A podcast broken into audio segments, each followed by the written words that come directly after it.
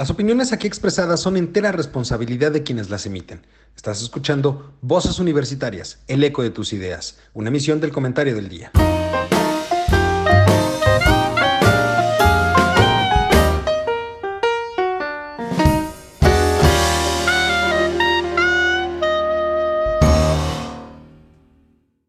Buenas tardes, mi querido público culto y conocedor. Ya estamos en este programa Voces Universitarias el eco de tus ideas, como cada semana, para poder platicar sobre temas de relevancia para usted aquí en el país, pero sobre todo también para ustedes fuera de las fronteras de este país, las millones de personas que nos ven fuera del país. Y para hacerlo, nos contamos con la mesa que usted conoce, conoce bien y valora. Quiero saludar a mis queridos amigos, compañeros y colegas como cada martes, perdón, como cada miércoles estoy cambiando el, la fecha. Alguien tiene sueño. Alguien tiene sueño. Mi querido Juan, ¿cómo estás? Muy buenas tardes. Bien, bien, buenas tardes. Qué gusto tenerlo por aquí, doctor. Mi querido Charlie, ¿cómo estás? Buenas tardes. Hola, Lalo, buenas tardes. Un gusto estar con ustedes de nuevo. Este, por fin, cierre de temporada. Cierre de temporada, efectivamente, efectivamente. Lo logramos llegamos, llegamos enteros, casi enteros. El día de hoy no va a estar con nosotros el doctor Mario, le mandamos un fuerte saludo, todo bien, pero eh, no, pudo, no pudo acompañarnos esta noche, ya lo veremos de regreso en la siguiente temporada del programa. Por vía de mientras, pues tenemos muchos temas que abordar, la verdad es que ha sido una semana movidita como es cierre de temporada, y ya lo saben ustedes bien, en esta ocasión pues vamos a ir planteando y vamos a ir planteando. Se está cortando mucho el internet. Temas este, que se van dando ahí a lo largo de la semana. Eh, uno de los primeros con los cuales yo quisiera empezar, y la verdad es que a, pesar de que se ha mencionado mucho eh, y lo hemos mencionado mucho aquí en el programa eh, las últimas, los últimos meses, quiero volver a poner sobre la mesa y me gustaría empezar con ustedes sobre una pequeña reflexión de dónde estamos parados en este momento en cuestiones de seguridad en el país. ¿Por qué? Por dos razones muy importantes. La primera de ellas, el pasado lunes se dio a conocer por parte de la Secretaría de Seguridad eh, Pública Federal, a través de su titular, Rosa Isela, eh, la secretaria Rosa Isela, el florero más del gabinete, ¿verdad?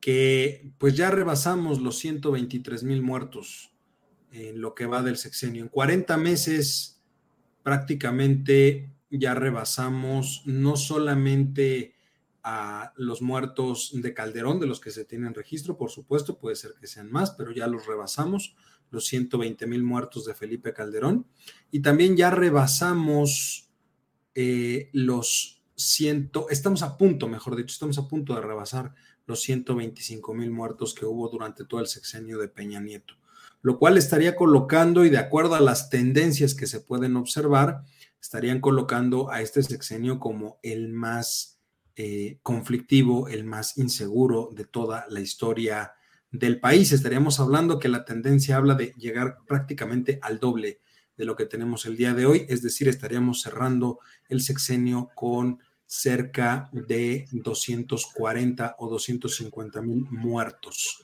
lo cual es una cifra bastante alarmante y es una cifra que nos debe de poner a pensar. Eso por un lado y por otro lado lo que sucedió recientemente respecto del asesinato de dos sacerdotes allá en Chihuahua. Chihuahua. ¿No? Junto con un guía turista, eh, algo que ha llevado a que se pronuncie no solamente la sociedad civil en México, sino también la iglesia. Eran dos jesuitas, dos eh, integrantes de la Compañía de Jesús en México, que inclusive ha hecho que desde el Vaticano el Papa Francisco eh, condene los hechos y lamente el asesinato de estas dos personas, en palabras de ellos, de él mismo, sus propios hermanos jesuitas. Entonces, creo que nos encontramos en un tema y me gustaría empezar un poquito con esto, saber su sentir, su opinión respecto de qué, qué, qué, y discúlpenme la palabra, pero no tengo otra expresión. ¿Qué carajos está haciendo el gobierno federal en cuestión de seguridad? Juan. Pues por lo visto nada, o lo que está haciendo lo está haciendo mal, según la expresión de Ricardo Monreal de hoy en la mañana, que dijo que había que, el, el Senado debería de reflexionar sobre la estrategia que se está entrecomillado y subrayado eh, implementando Tenemos ahí un problemita de conexión con el doctor, ya saben, es la, lo interesante y las vicisitudes de hacer el programa en vivo. En lo que lo podemos recuperar. ya llegó, ya llegó, ya llegó. ¿Ya llegó? Ahí, está.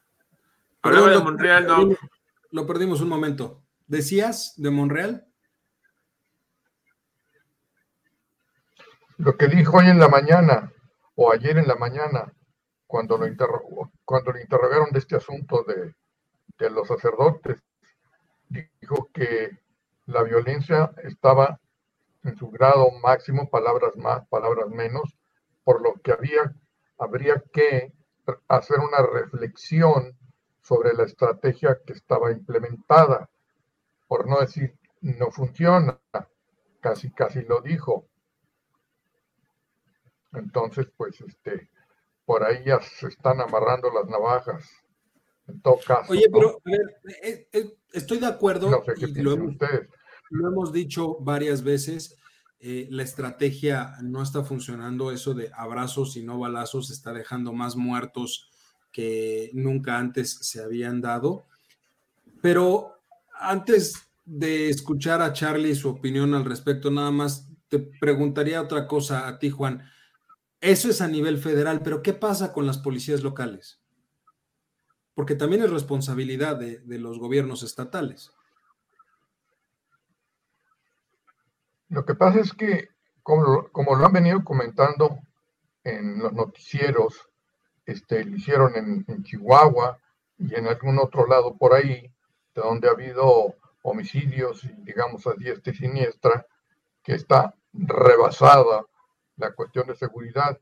Lo sabemos desde hace mucho que justamente los miembros de las organizaciones criminales siempre estuvieron cooptando a, lo, a, ese, a la policía, ya sea la municipal o la estatal. Perdimos de nueva cuenta al, al doctor Charlie. ¿Tú cómo ves el tema? Híjole, está bien complicado. Eh, mira, ya llegó otra vez. Así va a estar. Pues sabemos que hace mucho, un buen rato, desde la época de Calderón, ya se había hablado de la ineficiencia, digamos, cualquiera de sus aspectos de la policía, de las policías, porque estaban, digamos, en algún momento dado cooptados, como lo mencionaba yo, o sea, unidos con el crimen organizado, no solo a nivel municipal o a nivel estatal, o bien todavía un argumento más, que siempre se verían, siempre se veían superados por el armamento que tienen las organizaciones este, criminales. O sea, en algunos casos teniendo poco armamento o no el armamento eh, digamos, que tienen ellos, ¿no?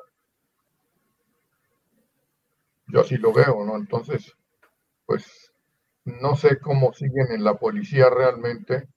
Eh, hubo en aquel momento con Calderón gentes que renunciaron, ahora no lo han, no lo han habido, ¿no? En todo caso, no lo ha habido, pero es la situación de la policía local, entiéndase municipal y estatal, que inclusive entre los municipales sí han ya matado algunos de ellos, ¿no?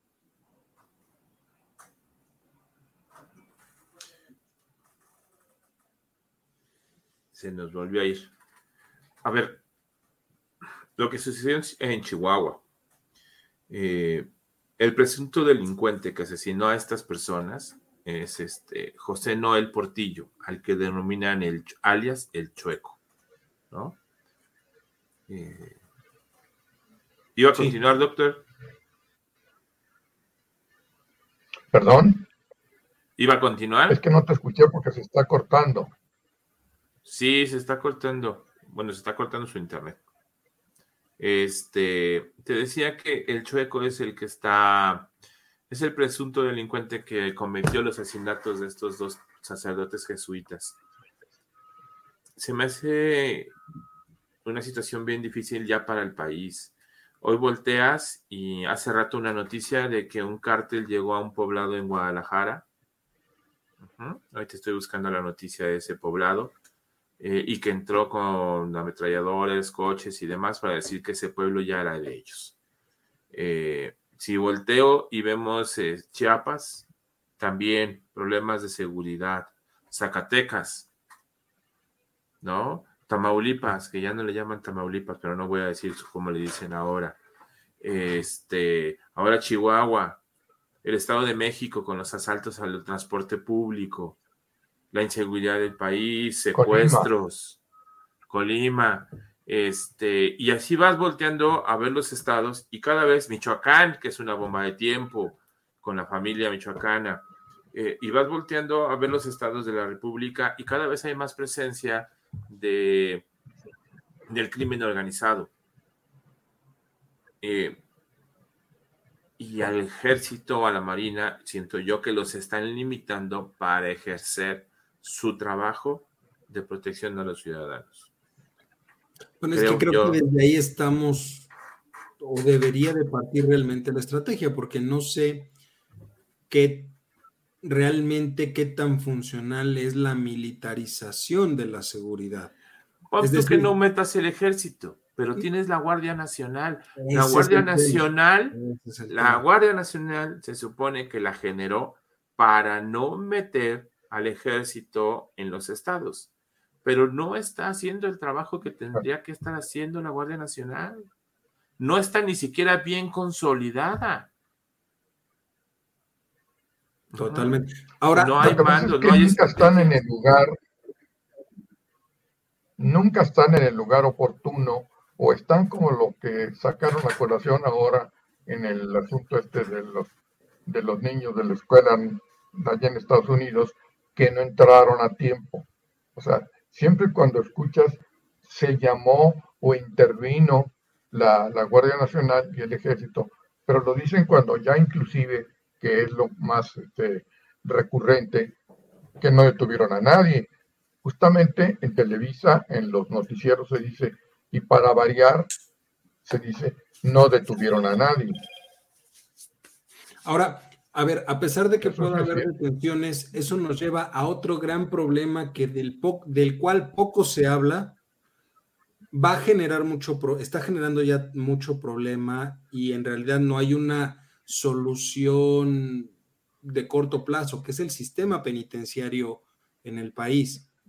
Es decir, finalmente, cuando tú agarras a uno y lo metes preso, pues vamos a ser sinceros, lo, lo que no existe en este país son centros de readaptación social, porque no readaptan a los delincuentes. Esa es una realidad que también a veces se, pierde eh, en, el discurso. Por supuesto que es reprobable y por supuesto que es de, mucho cuidado entender que están aumentando los homicidios, que está aumentando la extorsión, que está aumentando el secuestro. Pero una vez que los detienes y los metes a la cárcel, pues las cárceles hoy en día ya no se puede decir que sean un castigo para ellos es una universidad para ellos. Lo que pasa es que de todas maneras, si tú metes al chueco o al chuco este que acaba de matar, se supone que... El chueco. el chueco, presunto responsable, pues hay otro.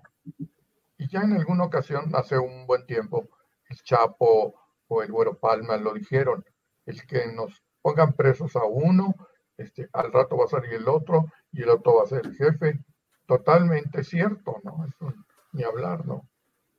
la medusa de las mil cabezas, ¿no? Y, aún estando presos, pues saldrán. Y saldrán a veces más fortalecidos de lo que entraron, ¿eh? El Chapo no hizo su altiplano. No mandó construir su propia cárcel para poder trabajar a gusto.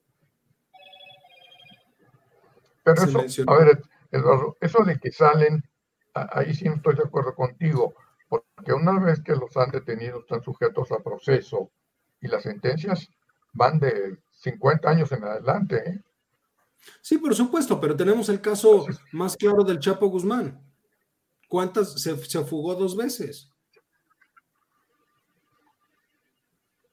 O sea, bueno, eran es, es, lo que estábamos platicando ahorita de las policías locales, pues, esta cooptación que están trabajando los, policías. Ahora, entonces no hay, no hay una correcta, eh, diga, no, hay un castigo real para algunos de ellos. Por supuesto que sabemos que existe una gran cantidad de personas que hoy en día están presas y que ni siquiera han recibido sentencia, lo cual ya va en contra de sus derechos. Y eso me lo has explicado tú muchas veces, Juan. Una persona que después de cierto tiempo no recibe sentencia, pues debería de ser puesta en libertad. Y sin embargo los mantienen ahí. Y hay personas que tienen más de 10 años presas sin siquiera que se les haya dictado una sentencia. Entonces, son dos grandes problemas, la autoridad que imparte la justicia y el sistema penitenciario.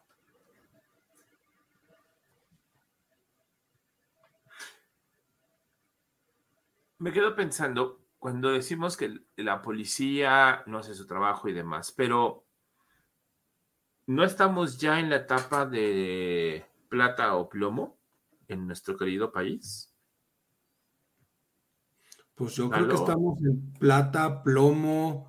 Eh, es, que, a ver, fíjate, yo escuchaba una hipótesis que se me hace muy interesante respecto del crimen organizado. Hoy en día, hoy en día, el crimen organizado ha diversificado, y lo platicábamos aquí también en algún momento, ha diversificado las ramas de su negocio, del negocio del crimen organizado. Es decir, hay ya reportes donde se les da, donde se da a conocer que inclusive algunos cárteles han dejado, sobre todo en, en la parte de Michoacán, de Guerrero y demás, con los agricultores, han dejado de cobrar, fíjate, han dejado de cobrar el derecho de piso a los... no, no, no, espérame tantito. Han dejado el movimiento de la hierba y de las no, no, no, no, no. y todo, y tomando otra. Por eso, pero han dejado el de negocio de la extorsión.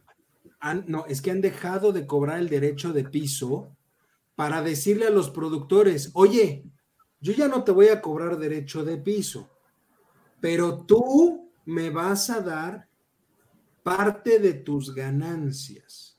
Es decir, quieres o no quieras, nos vamos a volver socios del negocio. De tal manera entonces que yo te voy a dar la seguridad de que no, no te van a, no van a atacarlo porque es parte también de mi negocio. Es decir,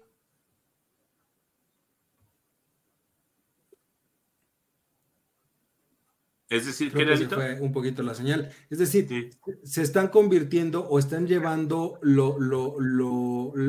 la estructura a otros niveles, que ya no es únicamente la siembra o la extorsión o, o, el tránsito de droga, lo están diversificando mucho y eso es aún más preocupante porque empiezan a tomar ciertas actividades y lo que empieza a fomentar y a crecer mucho también es el lavado de dinero.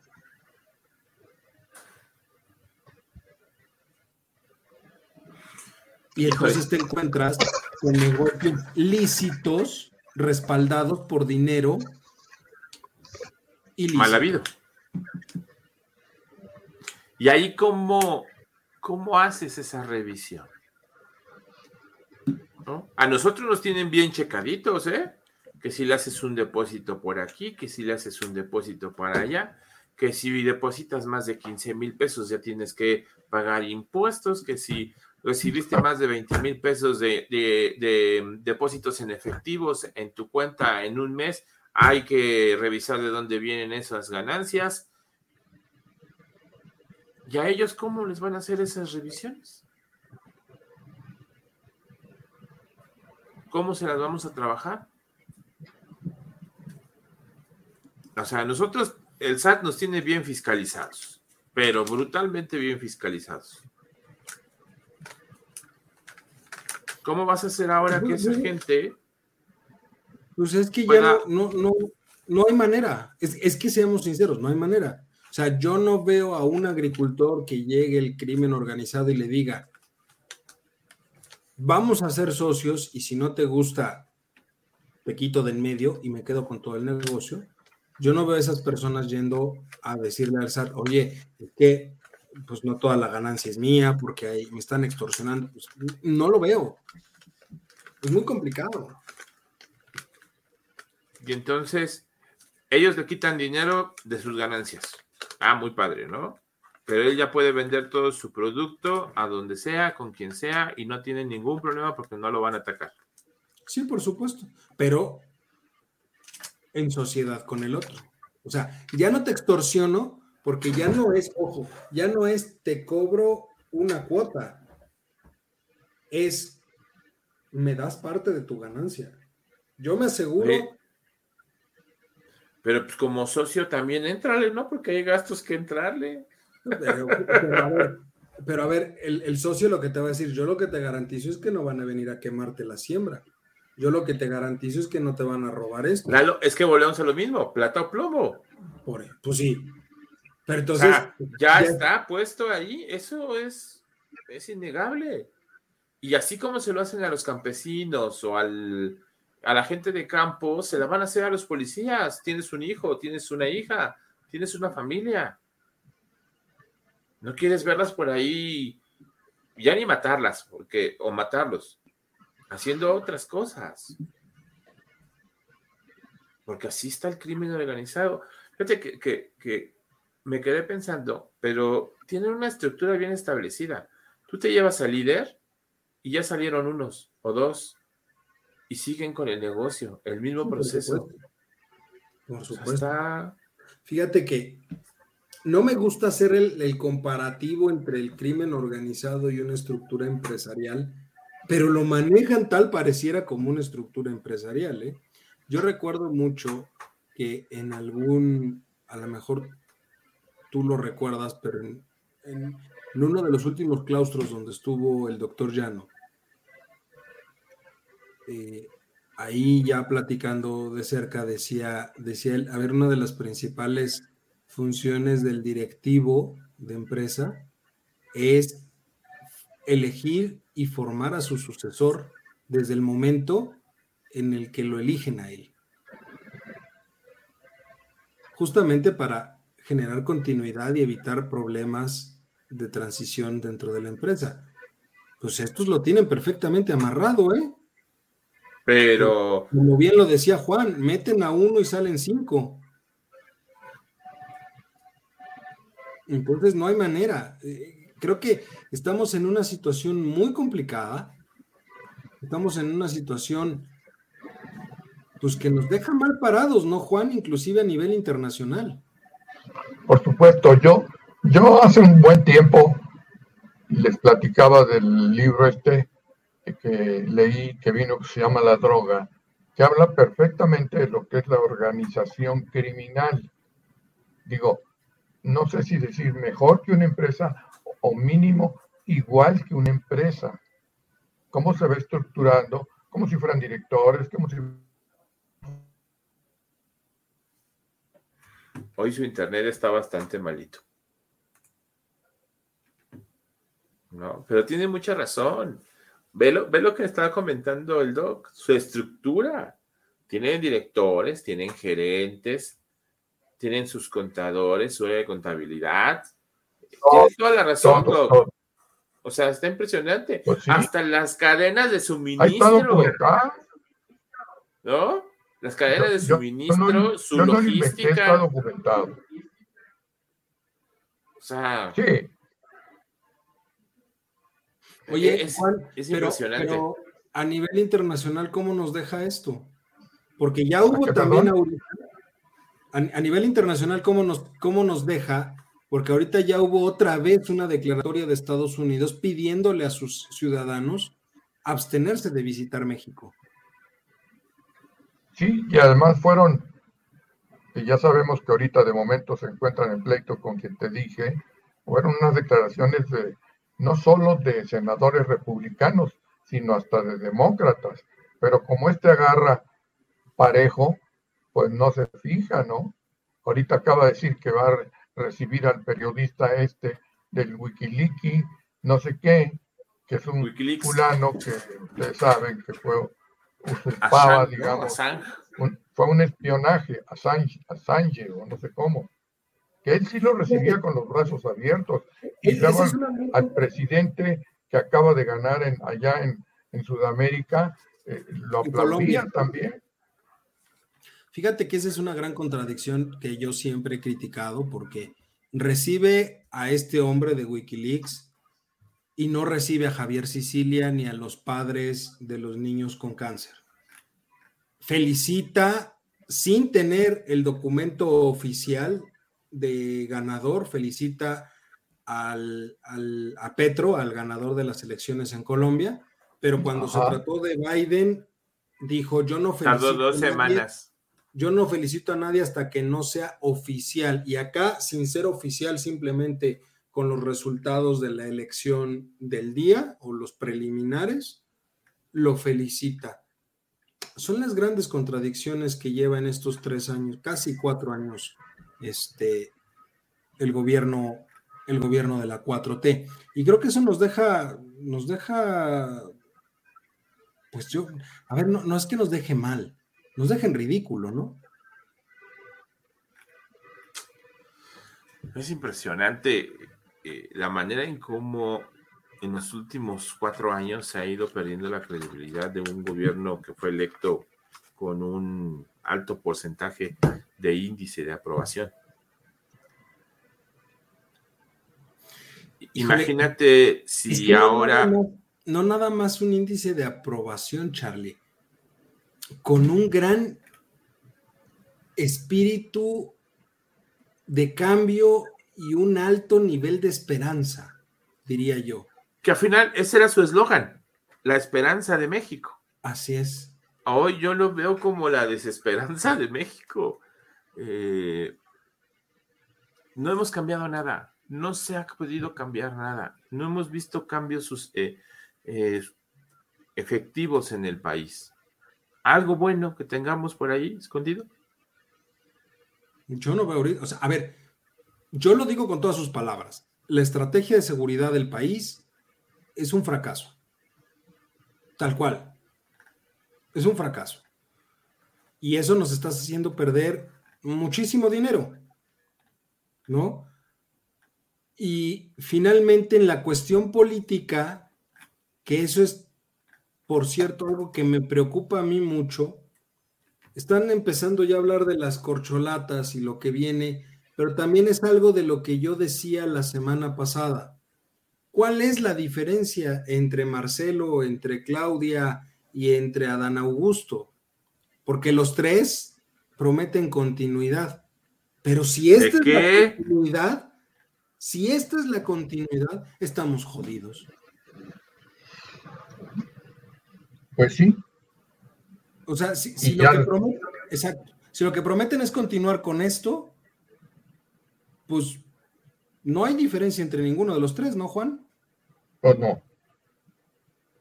De hecho, los cuatro que falló Monreal. Ah, bueno, pero, pero ¿sabes qué? Monreal podría desconocerlo. no creo, ¿eh? Monreal cuando menos, y, y tú lo acabas de decir, Juan, ya dijo que la estrategia no está funcionando. Pero los otros tres dicen que vamos muy bien y le echan porras al gobierno y se están haciendo cosas y se están logrando cosas, pero lo cierto es que no se está logrando nada ni se está avanzando nada. O sea, el camino de la continuidad que pueden marcar ellos tres, nadie lo quiere. Y la pregunta va a ser por cuál de los tres va a cuál de los tres sería el mejor candidato pues repito, yo no le veo ninguna, ninguna diferencia a los tres. Y, aquí yo, yo, yo, te preguntaría, Juan, ¿alguno de los tres tiene el capital político con el que llegó Andrés Manuel a la presidencia? No, para nada, para nada. Ya lo tuvimos comentando en la anterior ocasión y las características o lo que representan más que nada en un momento dado Claudia Sheinbaum aquí en la Ciudad de México. Este, el que tiene alguna presencia de más, desde luego, con lo que estuvo de acuerdo Mario, pues este, este Marcelito, ¿no? En todo caso. ¿Y entonces vamos a usar un destapador? No, pues el destapador ya está en Palacio. Ya nada más falta que se decida. ¿Y tú crees que lo vaya a hacer? Decía, yo no considero al secretario de gobernación, ¿eh? la verdad. Pero pues bueno. Pero ahora sí, mira. Que ha hecho es como dicen por ahí, ni, ni picha, ni cacha, ni deja batear. Así es. Como quiera, como quiera, Monreal se involucra. Y algo que me llamó mucho la atención, y vuelvo al tema, perdón que insista, pero fue un comentario que hizo que él, como posible o supuesto candidato, como le corresponde al Senado, construye no destruye. Así lo dijo. O sea, es que, ese es el tema. Eso sí marca una diferencia con los otros tres. Y le va a quitar puntos a cualquier pues candidatura que tenga Morena. Yo así lo veo también. Está siendo mesurado Monreal y está en su papel. Él dice, yo respeto la ley y me atengo a la ley. O sea, está siendo muy mesurado y efectivamente está marcando la diferencia. ¿Podría ser el caballo negro de Morena? No, porque no lo quiere Andrés. Es el caballo mexicano a 8 kilómetros aproximadamente hacia el norte, en calle José María Pino Suárez, en Ciudad Está hablando Siri. Este Ustedes disculparán. ¿Qué le preguntaste a Siri? Ah, es que le pregunté que si era el caballo negro, ¿ah? Sí, sí, y encontró una cantina. Oh, oh. ¿Por qué será? Ah, perdón. Siri, cállate. No, pues no me hace caso. Oye, información. Pero, a ver. No te entendí. ¿Podrías volverlo a decir? No, bueno. Este, son las vicisitudes, lo repito. Este, pero bueno, antes de, cambiar de tema, porque me interesa mucho darle la palabra a Charlie, porque nos va a decir algo que vale la pena, sobre todo en estas épocas, hablar de, esos, de esas cosas. Pero yo les preguntaría, por lo, porque ahorita, mi querido público, ustedes han de saber que hoy cerramos temporada para los que se van agregando a la transmisión o nos escuchen después y pues nos vamos a tomar tal vez no unas merecidas, pero sí necesarias vacaciones de cuando menos cuatro semanitas. Van a descansar de nosotros. Yo sé que nos van a extrañar, yo sé que nos van a extrañar, pero estaremos de regreso aquí en el mes de agosto. Oigan, si nos extrañan, pueden revisar los, los, programas que no tuvieron tiempo de ver completos. Por supuesto. Sé que Suscribirse el doctor y Lalo son brutalmente este, se llevan los programas solitos, o sea, son tremendos. son este, tremendos. Se pueden, se tienen que suscribir al canal, se tienen que suscribir a todas nuestras redes sociales. Pero, a ver, yo les Carlos, no te veo, Carlos. Aquí estoy. Yo les no, pues no te veo aquí. Yo les preguntaría. Ah, no se preocupe, aquí estoy y, sí, digo, sí nos estamos viendo todos en vivo. yo, les preguntaría, ¿qué, ¿qué ven en este tema? Porque es un tema muy álgido, pero ¿qué ven para, el, para, este mes de julio? ¿Qué, qué, qué, temas ustedes creen que podría dominar, por lo menos el mes de julio, ahorita que no vamos a estar, para retomarlo cuando regresemos? La inseguridad ahí va a estar, definitivamente. Este es un cuento de nunca acabar. Así, ahí va a estar. En mayor o menor grado, ahí va a estar.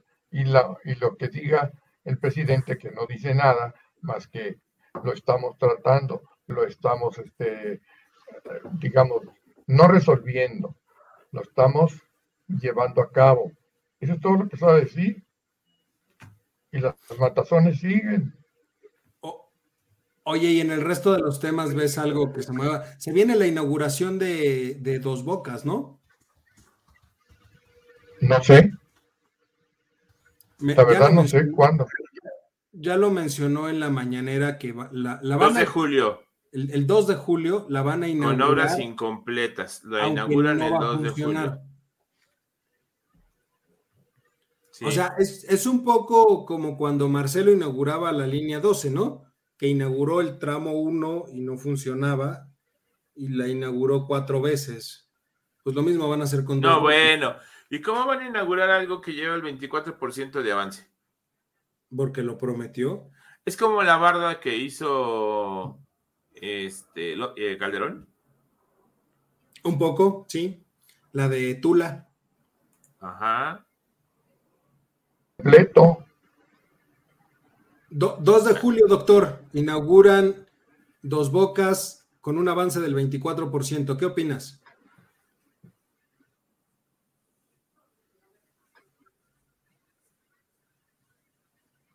Tenemos por ahí unas fallitas. Ahí está, ya lo oímos, ya lo oímos. Yo quisiera saber en qué, en qué consiste ese 24%. Las, las estructuras nada más. Pues yo creo que fue el, emparejamiento del terreno y la barda. Entonces, nada más este, las tuberías, las, las torres de, de almacenamiento.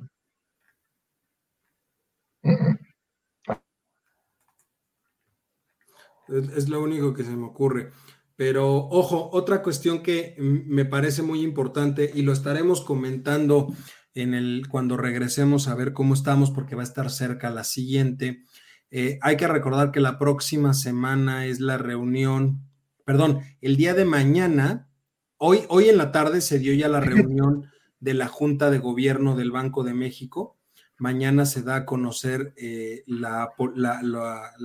resultado de la votación eh, para el aumento de tasas. Se espera un incremento de, 75 puntos bases, punto, es decir, 0.75% seguramente. Tendríamos la tasa en 7.75. Estaría la tasa en 7.75. Una de las tasas más altas en los últimos años. Fíjate que en la crisis del 94, cuando estábamos en plena crisis del 94. Perdón, no. Cuando estuvimos en la crisis de 2009, la tasa llegó al 8.3%, si mal no recuerdo, 8 o 8.3%. O sea, ya hemos tenido una tasa alta. El tema está que no teníamos una inflación tan alta también. Entonces, es una decisión que va a impactar de manera importante en la economía porque finalmente es la primera vez en la historia del Banco de México que subirían la tasa en estas magnitudes. Y obviamente va muy en regla y muy en, el camino de lo que dijo hoy el, el, presidente de la Fed, de lo que ya hizo la Fed de aumentarlo en la misma magnitud, 0.75%, lo mismo hizo el, Banco Central en Inglaterra, lo mismo hizo el Banco Central Europeo, este, que aún así la tasa del Banco, perdón, el Banco Central Europeo se ha mantenido en niveles eh, iguales, se mantiene la tasa en el 0%. Entonces, este, la verdad es que va a ser un reacomodo interesante. Lo que se viene en términos económicos es importante para los siguientes meses, porque también recordemos que a partir de este mes de julio, es cuando empiezan ya a considerarse todos los requerimientos necesarios. Ya se entregó los precriterios de política económica, se entregaron hace un par de meses y ahorita están justamente en el, en el periodo de ajustes para los criterios generales que se tendrán que entregar en este o, que se tendrán que dar a conocer ya definitivos por ahí del mes de octubre para después empezar a plantear el presupuesto. Y eso va a ser interesante porque se vienen, eh, en la segunda mitad del año en términos económicos es, importante. Y ojo, ya se recortaron también las previsiones de, crecimiento. Yo lo, lo, he dicho en varios artículos, lo dije aquí, lo he dicho en otros lugares. Si nosotros crecemos menos del 1.5% este año, ya estaríamos en terrenos negativos del crecimiento del PIB. Entonces, eh, prácticamente las, la, disminución ya se encuentra cercano al 1.5% por muchas de las instituciones, entre el 1.5 y el 2%, por ahí andan. Eh, ya algunos dan entre el 1 y el 1.5, entonces va a ser interesante lo que venga, lo que venga ahí más adelante. Y creo que va a ser un tema que va a valer la pena que lo tengamos en el radar cuando regresemos de vacaciones. Muy interesante la parte. Mira, él fue muy enfático hace unos días en la. Él fue muy enfático en, una de las mañaneras de las últimas. Dijo: Yo no me voy a reelegir, yo ya me voy. Como diciendo, pues ahí les dejo el cochinero, como él habló también mucho de los anteriores gobiernos. Sí, lo cierto es que no hay claridad en cuanto a la política económica que quieren seguir y seguramente nos dejarán un desastre. Charlie, ¿tú qué ves para este mes que no, que no vamos a estar antes de pasar a lo siguiente? ¿Qué vemos? Este, el doctor tocó seguridad, tú tocaste economía. Eh, vamos a ver eh, las cuestiones políticas del país. Ya tenemos destapados por parte de Morena, pero traemos un relajo en el PRI que no saben si tienen pies o cabeza y tienen que empezar a hacer su estrategia para eh, mantener el Estado de México, un Estado de México donde el gobernador no se ha visto y cuando se ve aparece con el señor presidente. Toda una señal de que puede ser que por primera vez en, pues, no sé cuántos años lleve, pero el PRI podría perder el Estado de México. Pues toda su historia ha sido priista. Entonces, creo que sería la primera vez que, se pierda ese Estado. Y no solamente eso, el PAN. El PAN se está reorganizando, está trabajando y está viendo la posibilidad de no ir con el PRI en algunas elecciones. Está perdiendo esa parte, ¿no? Ese, esa fuerza o ese poder.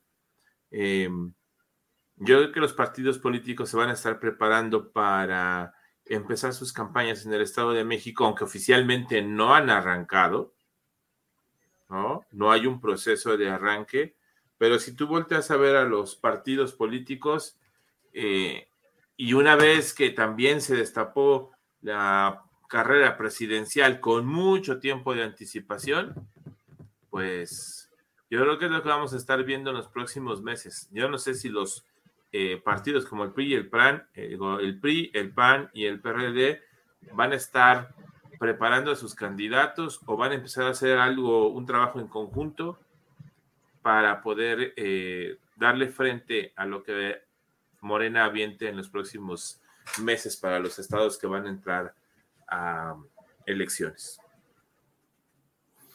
Pues ahí está, se nos viene un mes, un mes bastante interesante en términos eh, de seguridad, políticos, económicos, sociales, por supuesto, porque, híjole, eh, ha habido ya también una gran cantidad de malestar social en diferentes estados, que se ha visto reflejado eh, con, los linchamientos.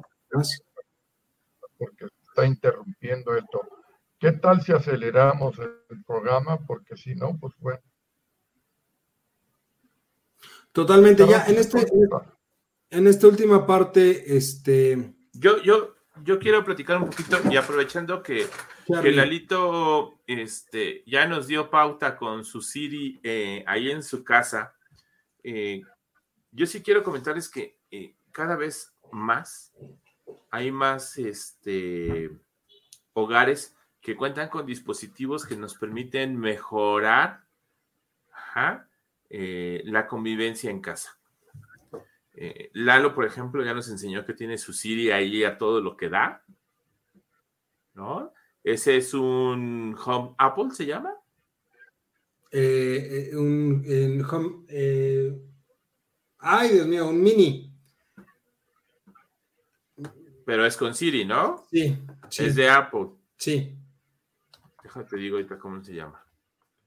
Este, es porque tú tienes un teléfono Apple, tienes una tableta, se llama Home Apple. Home. ¿Ese? Ajá.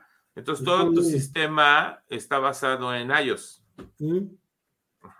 Pero bueno, para tener mayor diversidad, también tenemos, los llaman asesores eh, de hogar. Tenemos, aparte de Siri, tenemos Alexa, de Amazon. Tenemos el Google Home, precisamente de Google. Y todos, eh, y en Google se llama, déjame acuerdo. Yo de Google tengo el Chromecast. Ah, pero esa es otra herramienta, abusado con esto. Yo ahorita estoy hablando de los asistentes personales que tenemos en casa. El famoso, hey Google, dime la capital de, de, este, de Canadá y te va a responder. Y lo mismo dices, Alexa, capital de Canadá. Y a Siri le dice, Siri, ¿cuál es la capital de Canadá? No, pues no me voy a contestar ahorita. Entonces, esos asistentes son los que nos hacen mejor la vida. Pero ahí viene lo mejor. Si tú tienes una televisión inteligente, porque ahí vamos a la otra parte, una televisión eh, que tiene el Chromecast integrado o tiene el, el Roku integrado, puedes mandar información. Puedes mandar tu, tu Netflix o puedes cargar tu Disney Plus ahí en esas pantallas en automático. Ahí en esas pantallas en automático. Entonces, entonces eh, vamos a ir cada vez metiendo más cosas y todo esto va orientado hacia el Internet de las cosas. Hacia el Internet de las cosas. Ajá. Imagínate, Lalito, que o sea, tu refrigerador. Imagínate, Lalito, que tu refrigerador. Sí los he visto, son una chulada, ¿eh? Son una chulada esas cosas. Que tu refrigerador te diga, oye, tu leche que tienes ahí ya está caducada, pero te pedí dos litros hoy en día. Y te van a llegar a las 7 de la noche. Sí, le importa poco si tengo para pagarlos o no, ya los pido. Ah, es que debes de tener una tarjeta de crédito asignada para poder hacer los pedidos. O sea, no, tampoco es de, tengas o no tengas dinero, te voy a hacer el pedido. No, debes de tener una tarjeta de crédito para que te pueda hacer tus compras del refrigerador. Se puede hacer. No me escucharon, ¿verdad? ¿Qué pasó, Doc? Con toda la pena del mundo, pero yo ya no los estoy viendo, se está interrumpiendo constantemente.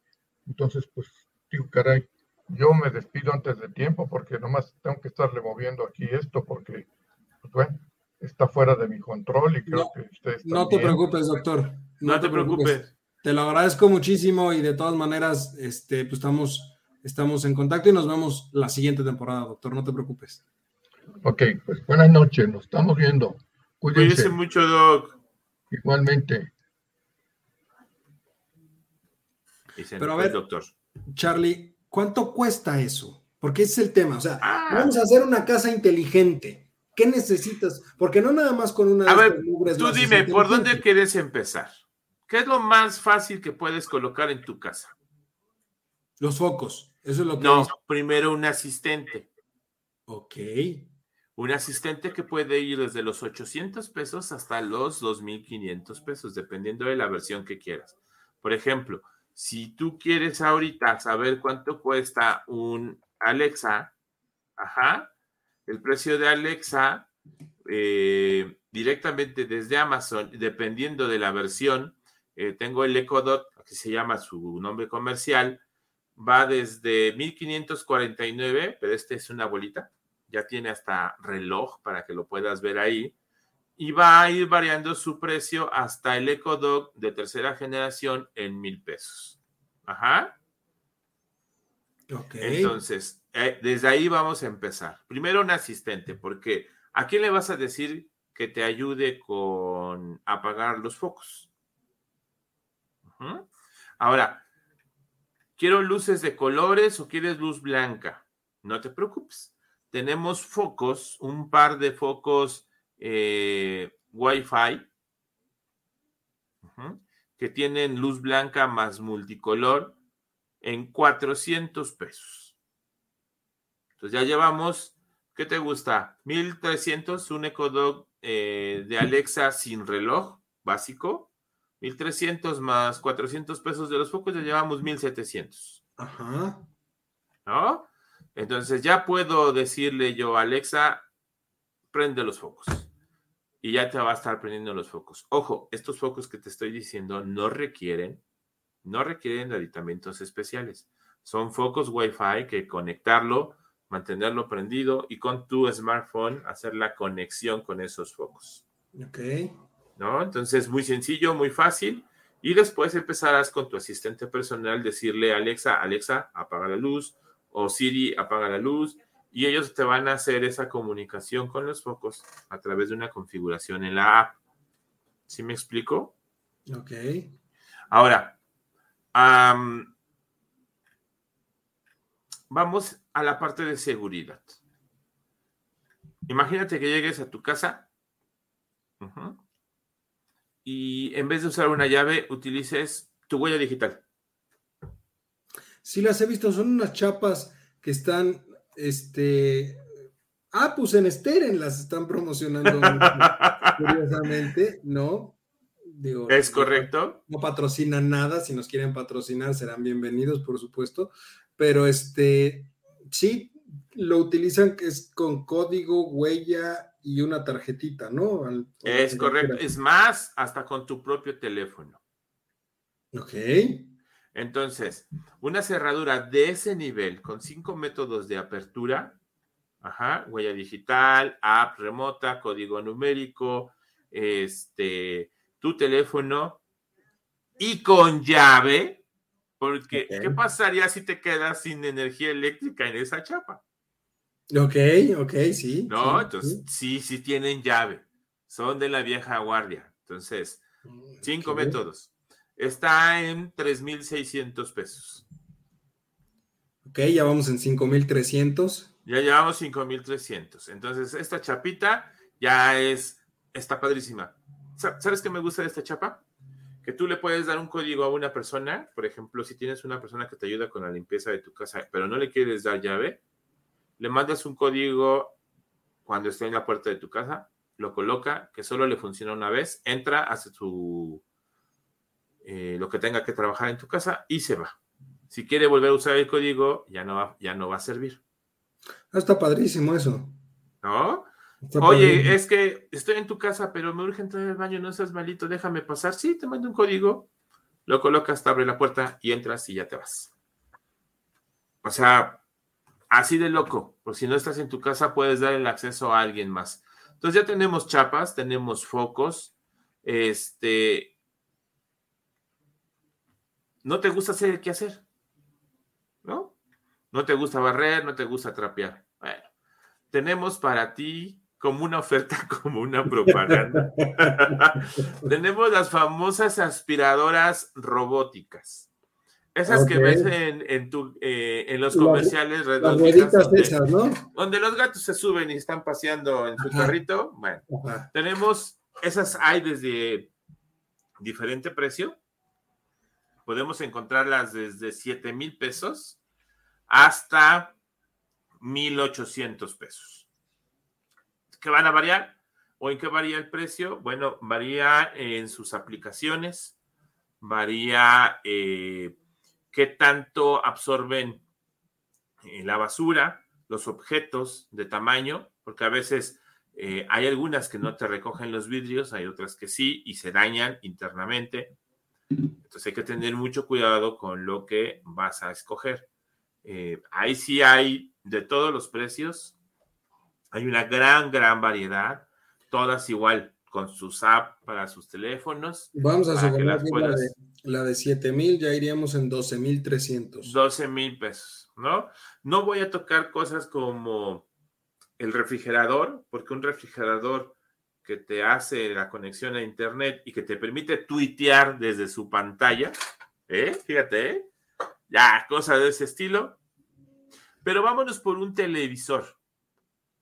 Un televisor inteligente. Un televisor con sistema Android. ¿Te gusta la idea? ¿No? Un televisor de cuántas, de cuántas pulgadas? ¿Qué te gusta? 40. ¿Qué regular son? 14 mil pesos. Puede haber un rango de precios. Abusados con esos. Es importante revisar en un televisor la frecuencia de barrido. ¿Quieres televisores que te den una imagen casi, casi como si fuera de 3D? Deben de tener cuidado con la frecuencia de barrido. Eh, que sean verdaderamente LCD OLED. Importante. Eh, y hay algunas que, como la Sony Bravia, voy a decir marcas porque sí, eso sí te lo tengo que reconocer, que ya traen Android integrado. Eso, eso también te permite agregarle apps a tu televisión para Ok. poder hacer algunas cositas. Ajá. Eh, Samsung también tiene, Samsung tiene una pantalla eh, brutal que es súper delgadita, con cero marco, que en un momento dado puedes dejarla como si fuera un cuadro. Y te deja Ya. la imagen fija. No se quema la pantalla, ¿eh? Entonces puedes dejarle ahí tus fotos y puedes estarlo pasando. Eso también lo puedes hacer con un Chromecast. No es necesario dejar que el Chromecast te ponga fondos. Puedes poner tus propias fotos personalizadas y verlas en tu televisión. Pero en el caso de, eh, de Samsung tienen una pantalla de la más delgada que yo he visto, pero esos andan arriba de 20 mil pesos. Pero te voy a dar el precio de 14 mil pesos de una televisión inteligente. Ok, entonces ya vamos en 26 mil pesos. Ahora, todo esto es muy económico en cuestión de energía eléctrica, porque todos utilizan eliminadores y consumo de baja energía. Pero si tu casa o es- vives en un ambiente de mucho calor, pues es obvio que vas a necesitar también aires acondicionados. Ujú. Aires acondicionados que no son los que conocemos actualmente, que tienen un control para subir, para bajar, para cambiarles, sino que de acuerdo a cómo sienten el ambiente, van regulando su temperatura y van conociendo tus preferencias en cuestión. Eh, si estoy yo, por ejemplo, el papá de la casa, que le gusta que esté más fresco que cualquier otro lado, puede censar a la persona y darle su temperatura que a él le gusta. Si hay más gente, puede regular las temperaturas para que eh, sea un ambiente cálido. Y eso lo hace en automático. Pero esos equipos están súper caros. No los voy a, ni siquiera te voy a dar el precio porque son muy, muy caros. Oye, Entonces, pero ahorita que, tocas, ahorita que tocas eso, porque también ha sido una duda constante, sobre todo ahorita, por los incrementos tan raros que ha habido de los precios de la electricidad. ¿Cuánto costaría en una casa poner paneles y todo este tipo de cosas? Bueno. Ah, Esto es importante, porque no solamente son los paneles, necesitas las baterías. Ajá, abusado con esto, porque necesitamos paneles, baterías, el transformador para que te regule la energía, porque tú vas de una corriente directa a una corriente alterna.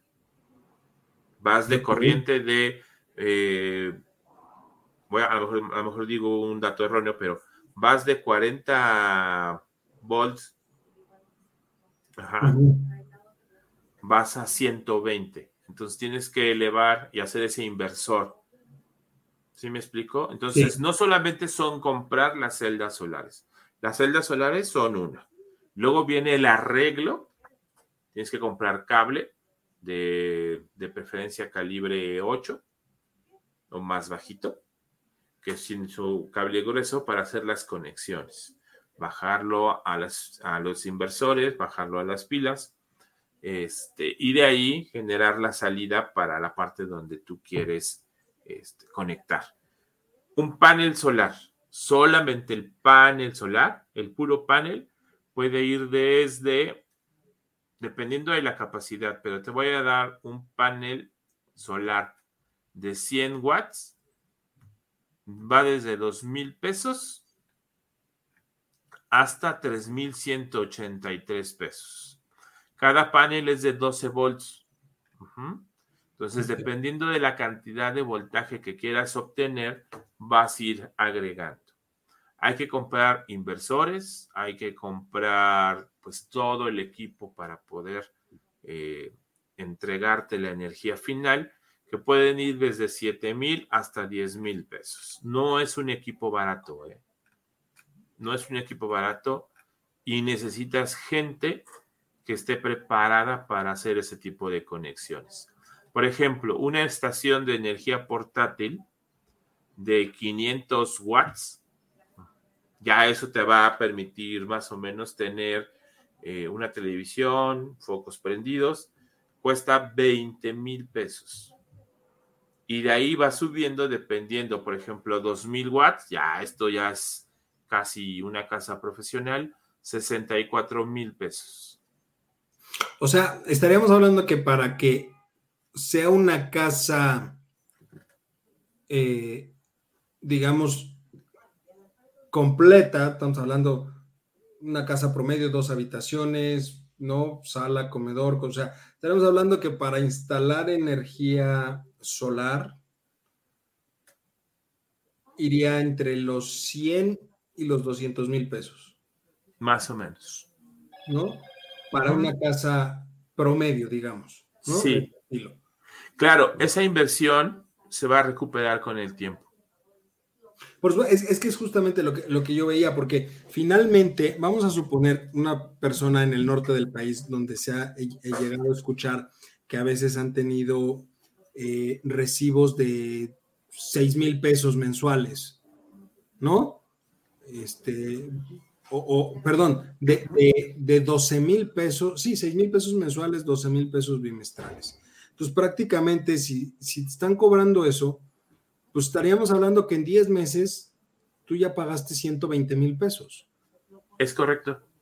Entonces, y con eso puedes, con la mitad de eso puedes comprar un equipo que te puede ayudar a disminuir ese costo de energía. Entonces, prácticamente una persona que decidiera invertir en algo de este estilo, vamos a poner los 100 mil pesos, la inversión no lo más alto ni lo más caro, pero una buena inversión, con 100 mil pesos podría, podría lograr algo de este estilo, ¿no? Y, y lo pregunto sí. también porque, por ejemplo, está, está, muy en boga también que hay muchos condominios, edificios y demás, pues que también empiezan a considerar este tipo de cosas porque finalmente en los edificios, condominios, pues están todas las áreas comunes y el gasto de energía ahí, y pues finalmente ahí se puede prorratear entre todos los departamentos y saldría mucho más barato. Mira, en el parque de Cuemanco hay algunos postes que ya traen en la parte superior una plaquita y uh -huh. tienen su foco y tienen un temporizador. Cuando ellos dan las seis, seis y media, dependiendo de cómo los configuren, prenden su lámpara. Pero ya tienen un sistema de energía que estuvo recibiendo sol todo el día que les permite eh, alumbrar la parte que, donde está el poste perfectamente bien toda la noche y listo. En la mañana siguiente se sigue cargando. Ojo con esto. Las celdas solares, se les llama solares porque se supone que reciben la luz del sol. Y alguien me decía, y sí, y cuando está nublado, pues siguen recibiendo sol. Nosotros no lo vemos, lo pero que siguen recibiendo sol. Lo que o se conoce por, como la famosa resolana, ¿no? Más que en la resolana, o sea, sí hay calor, sí hay energía, uh -huh. aunque tú no lo veas como tal, sí sigue viendo sol. Y ojo, todavía puedes ahorrar más porque hay este calentadores solares. Sí, por supuesto. Entonces tienes más ahorro. Ahí lo único malo es el mantenimiento de este, eh, de este calentador, porque hay que hacerlo cada tres meses. Se ensucia muy rápido. Ok. Uh -huh que tendrá que ver, supongo yo, con la alcalinidad del agua. Es correcto. Los lugares donde estás, ¿no? Porque finalmente hay lugares donde es más alcalina y demás y requieren, ¿no? Sí. O sea, a ver, Charlie, mínimo necesitas para hacer un hogar sustentable. Estamos hablando de uso de energías limpias, una casa medianamente inteligente donde tienes focos, porque este tipo de focos también son ahorradores de energía. Sí, son LED. Que eso es importante, hay que cambiar nuestros focos por LED. Son más caros, sí, pero te duran más, tienen menos exposición a daños y si hay alguien en tu casa que le gusta la electrónica, cuando se funden se pueden recuperar muy fácilmente. Hay gente que los está tirando, pero hay gente que se dedica a reciclarlos. Ok, entonces estaríamos hablando que una inversión mínima serían 120 mil pesos. Más o menos. ¿No? Para hablar de una casa con energía limpia, no en su totalidad, pero una buena parte en energía limpia y todos estos aditamentos. O si no se opta por la energía solar, cuando menos sí estarías hablando de unos 20 mil pesos para adecuar todo el marco este de focos, este, ahorradores, todo este tipo de cosas, ¿no? Que me parece que también ya inclusive venden los famosos enchufes, ¿no? Inteligentes. Ah, sí, también hay contactos. Lo, lo, conectas ahí y se programa para que se apague y se prenda. Y hay, por ejemplo, muchos de los problemas en, en las casas habitaciones que no puedes ranurar. Y también te venden ya apagadores inalámbricos. Si no quieres poner un foco inteligente, pones un apagador Wi-Fi que también te permite prender tus lámparas. O sea, ya hay muchas cosas que puedes hacer en tu casa. Eh, si hay que invertirle un poquito de dinero, pero la verdad es que es muy divertido. La única cuestión es cuando se te va la luz, pues ya se te murió tu casa inteligente. Por eso la chapa trae llave. Por supuesto. bueno, si se opta por el esquema también de eh, energía solar y se utiliza únicamente para ciertos, pues también ahí la libras, ¿no? También, pero siempre es recomendable tener las dos, tanto energía solar como la energía de SFE, para tener tus sistemas de respaldo. Aunque no uses la energía de SFE, porque al final de cuentas, aunque no la uses, vas a pagar 50 pesos. 50 o 56, que es lo mínimo que tienes que pagar. Pues ahí lo tienen, una buena opción para, invertir, para invertir, para mejorar este, la vivienda, ¿no? Vale la pena intentarlo, a lo mejor poco a poco, y se irá dando, ¿no? Pero bueno.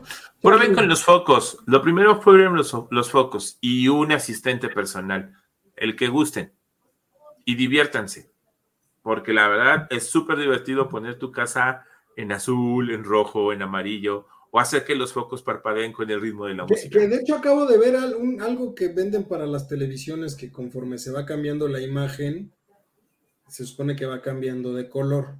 Ajá. No, digo, yo no sé qué colores sean, yo nada más vi algunos colores por ahí, pero dicen que cambia de colores muy padre, pero, me, pero bueno.